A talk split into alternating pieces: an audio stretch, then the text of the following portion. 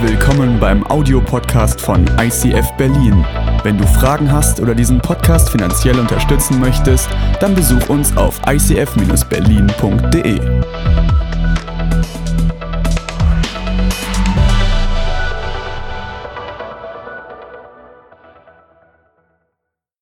Wir dachten, Herbst diesen Jahres ist ein guter Zeitpunkt, um nochmal als Kirche darüber nachzudenken, warum machen wir eigentlich, was wir machen? Warum sind wir eigentlich Kirche? Warum treffen wir uns jeden Sonntag? Warum haben wir in der Woche Groups? Warum kommen Menschen zusammen? Und daraus ist die Idee entstanden, diese Themenreihe zu machen, Values and Wonders. Es geht über Werte und über Wunder. Und jetzt denkst du vielleicht, wie habt ihr es geschafft, diese zwei Worte zusammenzubekommen? Weil Wunder, das ist etwas, ja, das wünsche ich mir. Ich wünsche mir auch mal so ein Wunder, dass ein Umschlag mit Geld im, äh, im Briefkasten liegt. Ich wünsche mir vielleicht ein Wunder, dass wenn ich für jemanden bete, dass der gesund wird. Und Wunder, das ist etwas, was manchmal nicht so greifbar ist, sondern es ist etwas Ominöses, etwas, wo, wo, wo Gott auf einmal Zeit und Raum durchbricht und etwas macht, was wir uns wenig vorstellen können. Und Werte ist eigentlich genau das gegenteilige Wort. Werte, wenn wir Deutschen über Werte sprechen, dann denken wir an Disziplin, dann denken wir an Ordnung, dann denken wir an alle guten deutschen Tugenden. Und irgendwie passt das eine, was so korrekt und penetrant ist, und das andere, was so oberbauschig, wertemäßig, wundermäßig klingt, passt irgendwie nicht zusammen. Aber ich bin davon überzeugt, dass gelebte Werte führen zu erlebten Wundern. Wenn du anfängst, biblische Prinzipien zu leben, wenn du anfängst, die Bibel ernst zu nehmen und dich nach den Werten zu richten, dann kommen Wunder, die du erlebst. Und deswegen haben wir als Kirche einen Satz formuliert für uns als Vision und der lautet, wir glauben, dass die lokale Kirche den Gott, dem wir dienen, widerspiegeln sollte. Er hat uns eine besondere DNA anvertraut, um seinen Auftrag zu erfüllen und unsere Welt zu prägen.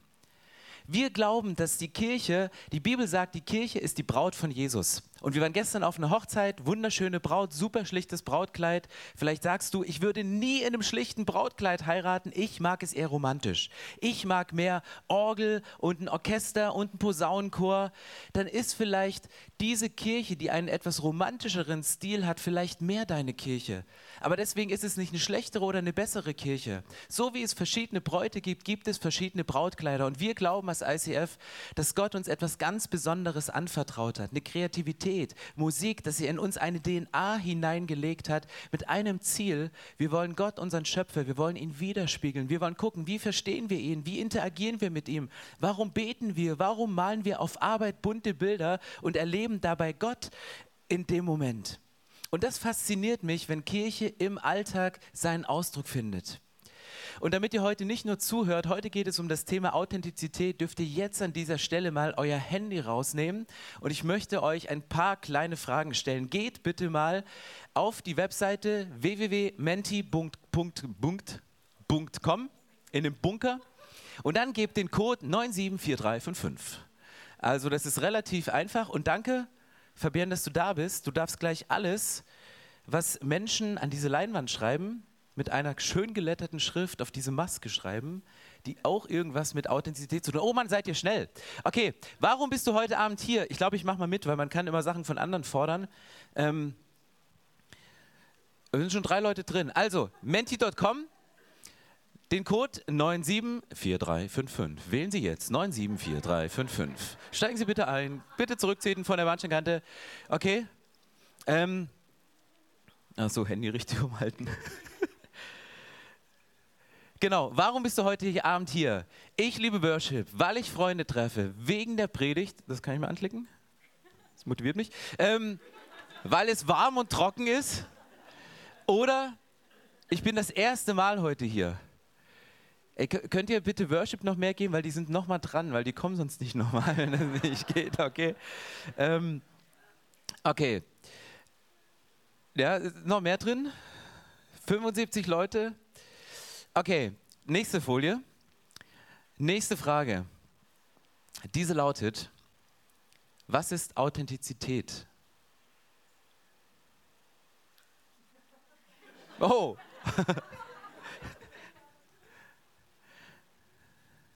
Okay, Glaubhaftigkeit, eine Eigenschaft, Ehrlichkeit, echt, echt sein, ähm, man selbst sein, aber das wechselt ja immer. Ähm, Bibel ist authentisch, sich nicht verstellen. Werte leben, Jesus, Realness, Realness, Realness, Realness. Werte Gottes, Jesus-Charakter, nicht lügen, owning up. What means owning up? Sind die Amerikaner? No, it's okay. Can you can you translate it, please? Owning up. Ah, okay. ich habe nichts verstanden. Kannst du es auf Deutsch aufschreiben, bitte? okay, wir, wir steigern das noch. Okay, nächste Frage. Wer denkt ihr ist glaubwürdig von diesen beiden Kandidaten? Wer bekommt mehr? Jetzt ist das wird ich ich gehe oh ja Mr. President Glaubwürdigkeit, ich gehe da später in der Predigt nochmal drauf ein. Wir haben manchmal ein falsches Bild von glaubwürdig, wenn man auch manchmal plump seine Meinung sagt, äh, denken wir, es ist glaubwürdig, aber manchmal ist es auch nicht unbedingt der beste Weg, den man gehen kann. Aber okay. Und eine letzte Frage für alle Fußballfans unter uns: Ist Jürgen Klopp glaubwürdig? Oder? Man, der hat Ausstrahlung, der hat. Ähm, ja. Danke für eure Ehrlichkeit. Danke für eure Ehrlichkeit.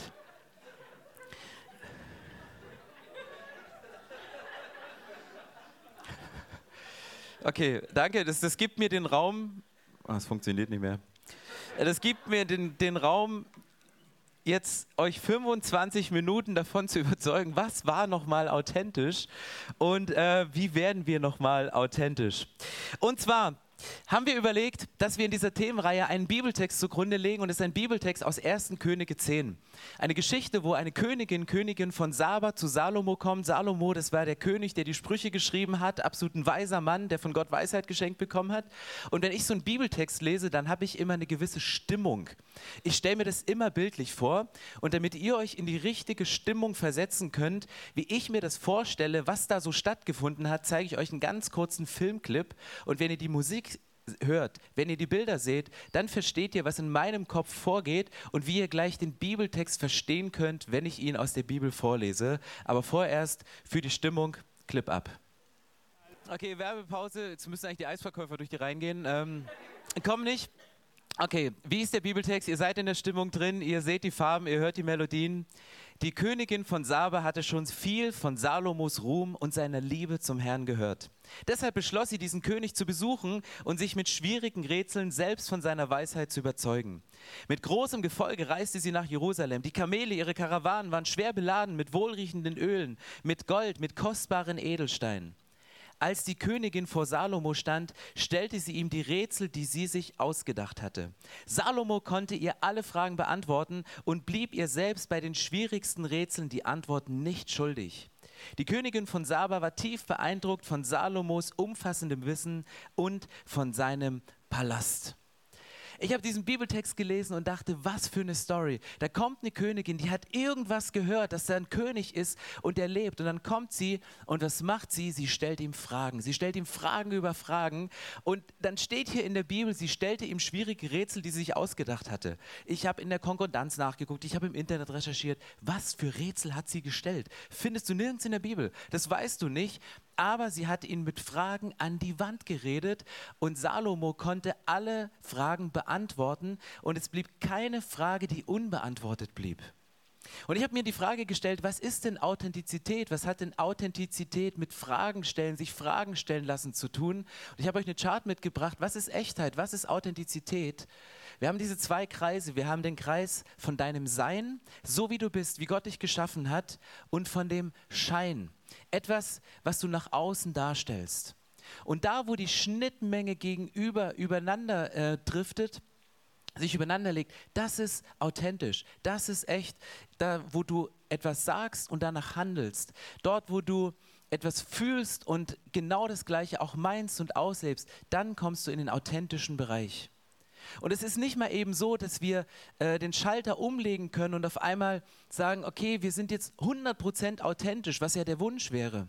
Aber es gibt im Leben so viele Sachen, die wir erleben, warum wir manchmal Masken tragen, warum wir manchmal sagen, wir, wir nehmen uns auch positive Eigenschaften und wir nehmen sie für unser Gesicht, weil wir möchten gerne heilig sein, wir möchten gerne Jesus ähnlicher sein, aber wir gucken unser eigenes Leben an und denken so, boah, da ist aber noch so viel, was aber nicht so ist, was nicht authentisch ist. Und wenn ich heute darüber spreche, dass wir authentisch werden wollen und Jesus in unser Leben reinlassen, dann heißt das nicht, dass wir einfach unsere Masken nehmen und noch neue Eigenschaften dazuschreiben, sondern Jesus sagt, ich möchte euch die Maske komplett vom Gesicht nehmen. Ich möchte, dass ich das echte Sein, das, was ich in euch hineingelegt habe, in eure Berufung, das möchte ich zum Vorschein bringen. Und das ist ein Prozess im Leben und dieser Prozess im Leben, den kannst du voranbringen, indem du dir einen Satz merkst, und das ist der von der nächsten Slide, lass dich ständig hinterfragen, aber stell dich nicht ständig in Frage. Lass dich ständig hinterfragen, aber stell dich nicht ständig selbst in Frage.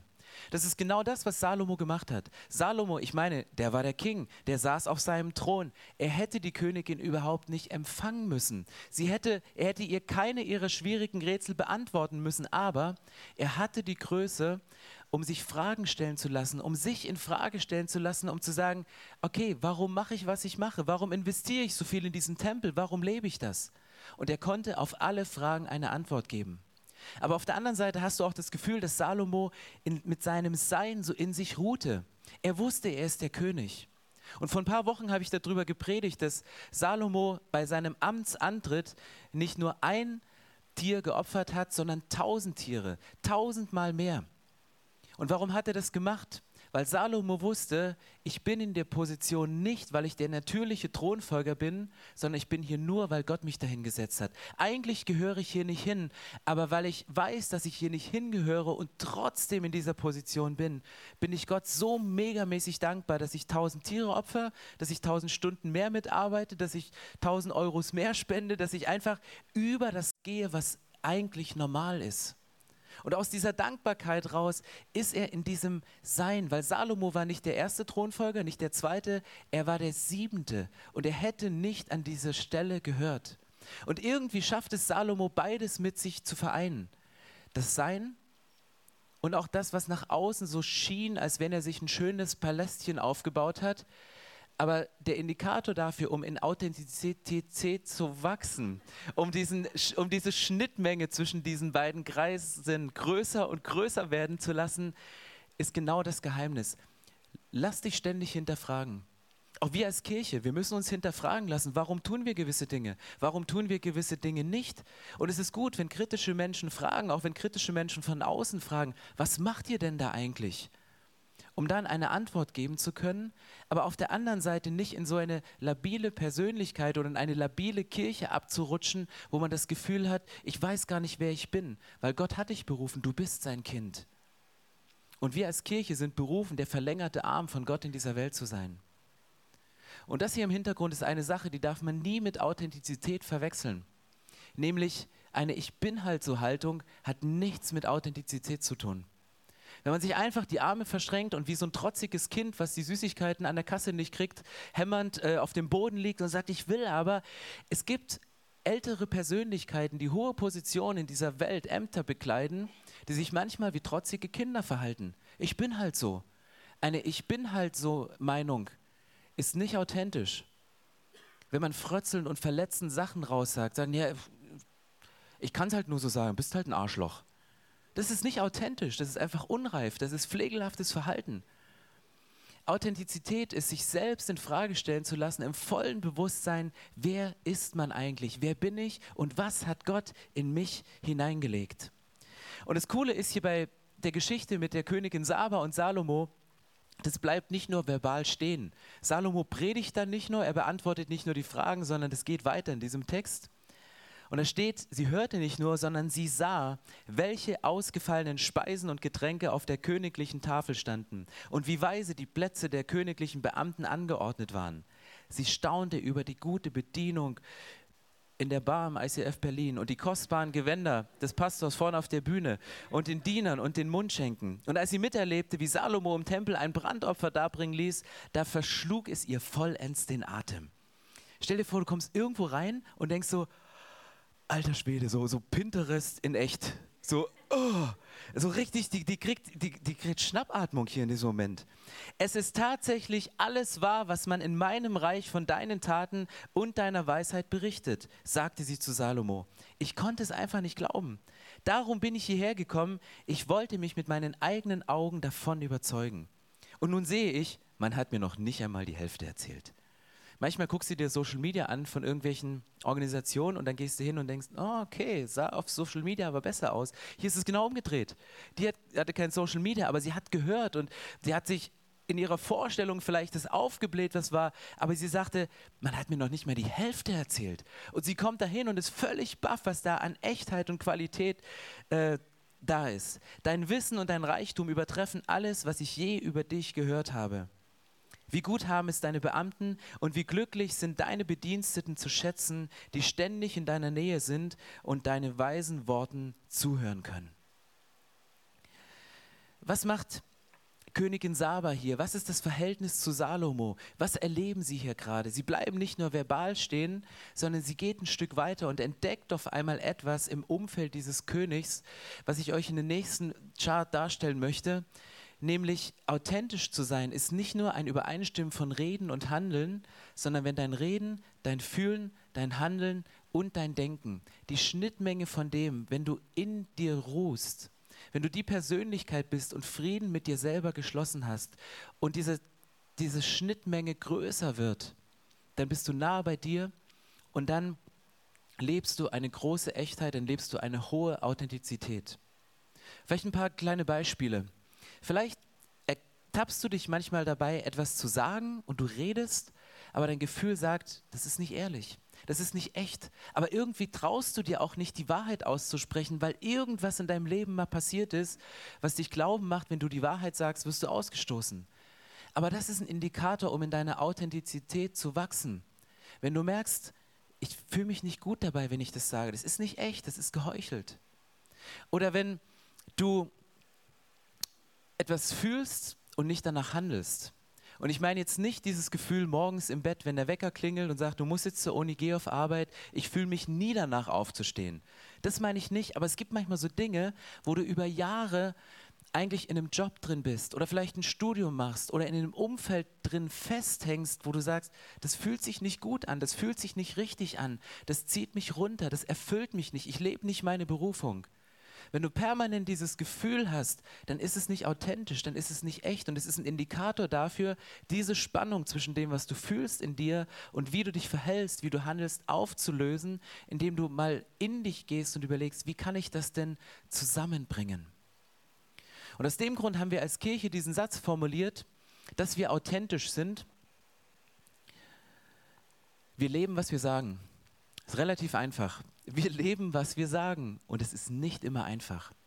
Als ich zum ersten Mal im ICF Zürich war, da haben die auf der Bühne Dinge gesagt, wo ich dachte, die gehören für mich nicht in Gottesdienst und schon gar nicht in den Mund eines Pastors. Und da habe ich den Prediger damals konfrontiert und er hatte mir eine Lektion erteilt und sagte, pass auf, ja, mir rutschen manchmal Sachen raus. Aber weißt du, was ich nicht mache? Ich fake am Sonntag nicht eine fromme Sprache auf der Bühne, sondern ich versuche eher meine Sprache im Alltag zu heiligen. Ich hebe eher meine Sprache hoch und rede nicht so versaut doppeldeutig in meinem Alltag, aber ich tue auch nicht so und mache einen auf heile Welt, wenn ich Sonntag irgendwo auf der Bühne stehe. Und das war für mich authentisch. Das war für mich echt, weil er sagte, ich fake nichts, sondern mir ist dieser Wert so wichtig. Und deswegen sagen wir als Kirche, Menschen schenken uns ihr Vertrauen, wenn sie hören, sehen und erleben, dass wir authentisch sind. Wenn Menschen das nicht spüren und erleben, wir können über eine Welcome-Kultur sprechen.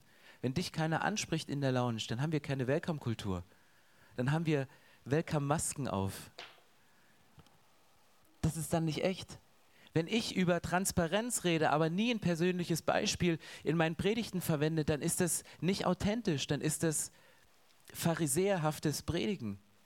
Und es ist nicht das, was, was ich an Jesus sehe. Und Jesus lebte authentisch. Jesus war derselbe, als er bei seinem Vater im Himmel auf dem Thron saß. Und Jesus war genau derselbe, als er auf der Erde unterwegs war und in Richtung Kreuz gelaufen ist.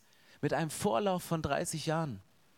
Und Jesus hatte genau diese Eigenschaft, dass er konnte Menschen in Wahrheit Dinge ins Gesicht sagen. Und du stehst manchmal davor, wenn du die Bibel aufschlägst und das liest und sagst, boah, das ist harter Tobak. Jesus, wie kannst du so geradlinig Menschen Dinge ins Gesicht sagen? Aber gleichzeitig merkst du an dem ganzen Umfeld, Jesus sagt es nie verletzend. Jesus sagt es nie, um seinen Vorteil herauszuholen, um sich selber auf eine höhere Position zu bringen, die anderen runterzumachen, dass er besser dasteht, sondern Jesus hatte diese Ausgewogenheit zwischen Klarheit und Wahrheit, zwischen Annahme und Aussprache von dem, was ihm wichtig war von Menschen. Und das ist das, was wir als Kirche leben wollen, weil ich glaube, dass Menschen Gott durch die Kirche Vertrauen schenken, wenn sie erleben, wie Menschen echt sind. Und ich weiß nicht, ob du das schon mal erlebt hast, dass du einen Vorstoß gemacht hast in Richtung Authentizität, dass du jemandem gesagt hast, du kann ich dir mal ganz ehrlich spiegeln, was ich wirklich fühle, ohne diese schönen Floskeln zu sagen, diese Wattebäuschen Worte, die so schön sind und immer weich an einem abprallen. Meine Erfahrung ist, wenn man authentisch ist, reagieren Menschen auf ganz, ganz unterschiedliche Art und Weise. Wenn du einen Schritt Richtung authentisch gehst, gibt es völlig unterschiedliche Reaktionen. Ich habe vor Jahren mal äh, ein Beispiel hier von dieser Bühne erzählt und das Beispiel war, war folgendes. Ich habe erzählt, dass meine Frau Katrin, die war auf dem Pastoren-Timeout unterwegs, sie ist eine Woche äh, weggeflogen und ich habe unsere Tochter Lisa damals mit dem Auto zur Schule gebracht. Sie war super jung und dann bringe ich sie vor die Schule und da gab es diesen einen Montag, nämlich genau der Montag, wo Katrin weg war, da habe ich einer Frau etwas zu lange zu tief in die Augen geschaut und mehr erstmal nicht. Und dann habe ich gemerkt auf einmal, dass sich in meinem Bauch etwas regt, dass auf einmal Gefühle hochkommen, dass ich wie so Schmetterlinge im Bauch hatte. Wir hatten kein Eheproblem, wir hatten, uns ging es gut, uns ging es als Familie gut, es war alles in Ordnung. Und es hat mich so verunsichert, weil ich hatte das bis zu diesem Zeitpunkt überhaupt nicht. Ich dachte nur, was für ein blöder Zeitpunkt. Meine Frau ist eine Woche weg, ich bin mit den Kindern alleine und ich war völlig lost, ich war völlig hilflos. Ich wusste nicht, wie gehe ich mit der Situation um. Dann habe ich einen befreundeten Pastor in der Schweiz angerufen und habe gesagt, Herr Chleusu, also ich bin nicht krank, Pastor vom ICF Bern, ich so, das ist passiert. Und er sagte, er sagte, pass auf, Steff, ich gebe dir seinen Rat, mach's wie Josef, lauf davon. Ich so, okay, ja, äh, ich habe meine Tochter. Sagt, ja, deine Tochter, du musst sie nicht vor der Schule, lass sie einfach eine Kreuzung vor der Schule raus, die kann doch bestimmt laufen, oder? Und er sagte, run, Forrest, run, lauf einfach davon. Und das war so ein Punkt, wo ich dann dachte, ey, danke für diesen Tipp, für diesen Moment. Die Gefühle waren immer noch nicht weg, sondern ich habe irgendwie gekämpft, weil es war für mich, mich wie fremd. Und ich habe genau das gemacht. Ich habe Lisa immer dort abgesetzt, habe gesagt, komm, lauf zur Schule, das schaffst du. Und ähm, ich habe dann den Ranzen ein bisschen leichter gemacht, indem ich kein Pausenbrot geschmiert habe. Das war einfach diesen, die, ja, man muss sich ja zu helfen wissen, wenn die Frau nicht zu Hause ist. Ähm, und, und deswegen bin ich dann nicht in eine Falle getappt. Ich bin dann nicht auf einen Weg gegangen, den ich meiner Frau bei unserer Eheschließung versprochen habe, dass ich ihr treu bleibe. Es ist nichts passiert in diesem Moment, obwohl in mir was passiert ist. Dank der Hilfe von außen. Und diese Geschichte habe ich erzählt, hier im Gottesdienst. Und es gab zwei unterschiedliche Reaktionen. Nach dieser Predigt kam eine Familie auf mich zu und hat gesagt, wir verlassen diese Kirche, weil du bist kein Vorbild für unsere Kinder. Das können wir unseren Kindern nicht zumuten du bist kein Vorbild. Was ist denn, wenn's, wenn du als Pastor schon solche Gefühle hast? Und ich war so verunsichert in dem Moment, habe ich gesagt, war das ein bisschen zu viel? Hätte das eher in die Seelsorge gehört? Darf ich solche Geschichten nicht erzählen? Ich war für einen Moment so richtig verunsichert, weil ich, ich war wie so ein begossener Pudel und dachte, ich werde nie wieder eine persönliche Geschichte erzählen. Und dann zeitversetzt kamen ganz viele Männer, Leute aus meiner Kleingruppe auf mich zu und die haben gesagt, danke Stefan, dass du uns diese Geschichte erzählt hast weil du hast uns eine Lösungsmöglichkeit gegeben. Du hast uns eine Möglichkeit gegeben, weil wir haben auch solche Gefühle. Du müsstest mal meine Kollegin sehen, die sitzt mir gegenüber auf dem Schreibtisch. Alter Schwede. Und ich, jetzt weiß ich, wie ich damit umgehen kann.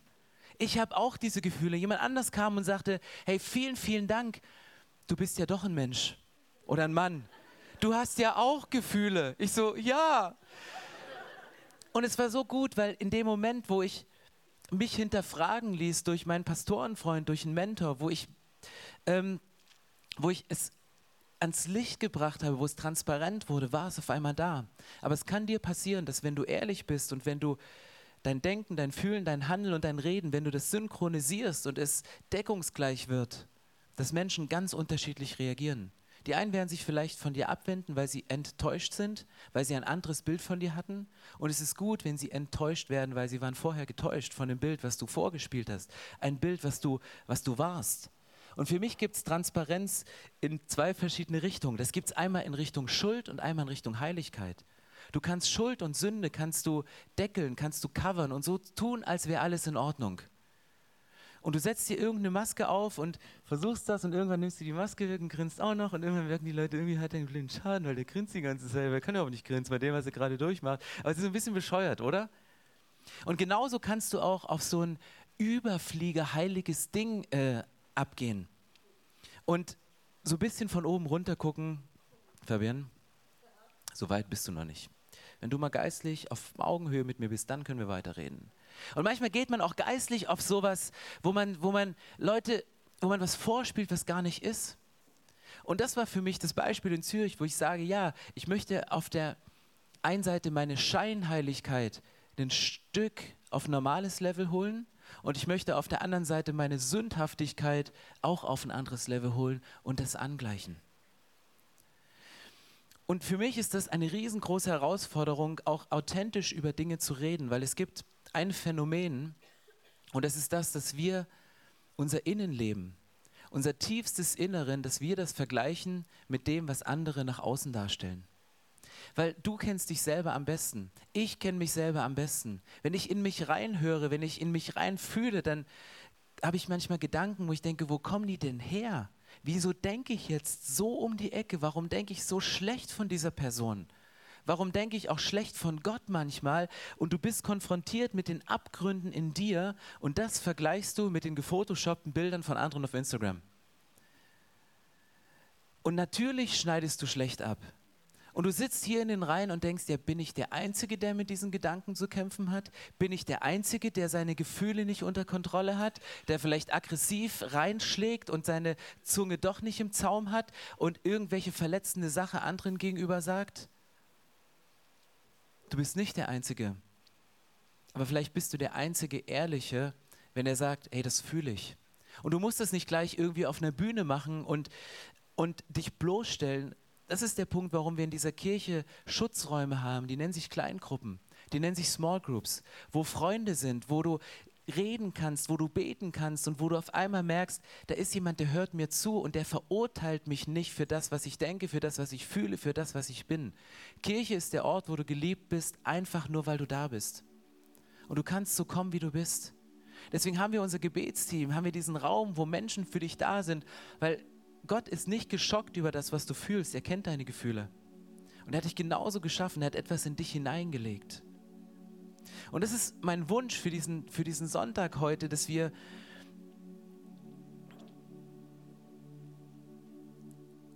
nicht an den Punkt kommen zu sagen, lasst uns irgendeine religiöse Maske aufsetzen und irgendwelche Tugenden, von denen wir denken, dass sie gut und richtig sind, mit diesen Masken weiterleben, sondern einfach die Masken runternehmen und diese Masken vor Jesus legen und sagen, Gott, ich, brauche keine Maske. Weder die der Schuldhaftigkeit noch der Scheinheiligkeit, sondern ich bin einfach ich und du hast mich geschaffen und ja, ich lasse mich hinterfragen, ich bleibe nicht da stehen, ich möchte echt sein, ich möchte glaubwürdig sein. Und ich möchte euch einladen, während des nächsten Liedes aufzustehen. Das ist ein Lied, das, das haben wir ausgegraben. Der Song heißt The Heart of Worship. Und es hat dieser Text die Woche bewegt und herausgefordert, weil da geht es darum, was ist denn eigentlich übrig, wenn die Musik verklingt? Wenn Aladdin nicht mit seinem großen Gefolge einzieht, wenn das Licht ausgeht, wenn du in deinem dunklen Zimmer sitzt, wenn du auf einmal nur Gott gegenüber sitzt, was bleibt denn davon übrig? Was von dem schmilzt weg in dem Licht von Gott und was hat wirklich Bestand? Wenn du richtig wertvolle Sachen anschaust, dann sind die meistens fragil dann sind die meistens deswegen wertvoll, weil sie, weil sie rein sind, weil es da keine Fremd- und Schadstoffe drin gibt. Und Jesus sagt, das ist der Prozess, in den wir gehen wollen, der Prozess, authentisch zu werden.